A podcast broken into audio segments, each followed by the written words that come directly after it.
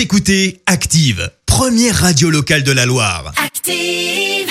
Active, l'actu People. 7h22, il est grand temps de parler avec Tu People.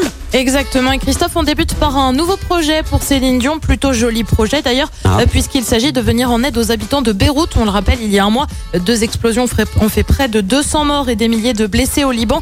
Eh bien, la chanteuse québécoise apporte son soutien à un styliste libanais, Zouer Mouraïd, et fait la promotion d'un t-shirt du créateur. Dessus, on peut lire Rise from the Ashes, littéralement renaître de ses cendres.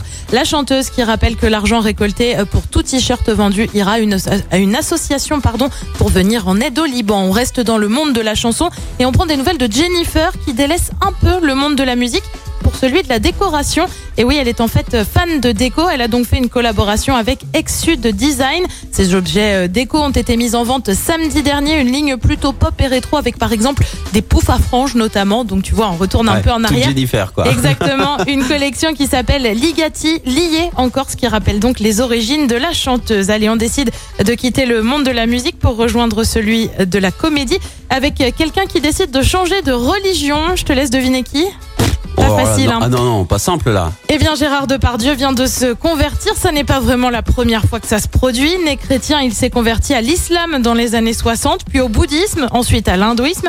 Il a désormais décidé de se faire baptiser chrétien orthodoxe, une cérémonie qui a eu lieu le week-end dernier dans le 8e arrondissement de Paris. Gérard Depardieu qui a indiqué avoir des liens importants avec le clergé orthodoxe. Et puis on termine avec un changement de look signé Alexandra Lamy. Et oui, elle est désormais brune, information qu'elle a partagée sur les réseaux sociaux. Alors derrière, il y a sûrement un projet de cinéma Alexandra Ouais, Lamy sûrement. qui avait déjà changé de couleur de cheveux à plusieurs reprises pour Nos Patriotes où elle avait déjà été brune, rousse même pour le film Vincent et la fin du monde. Moi, bah, moi, je la préfère plutôt en blonde. hein. Moi aussi, je trouve qu'on a l'habitude de la voir comme ça. Bah ouais, on l'a tellement vu à la Eh télé oui. dans un gars et une fille. Oh Eh là, oui. C'était bon.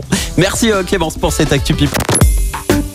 Écoutez Active en HD sur votre smartphone, dans la Loire, la Haute-Loire et partout en France, sur activeradio.com.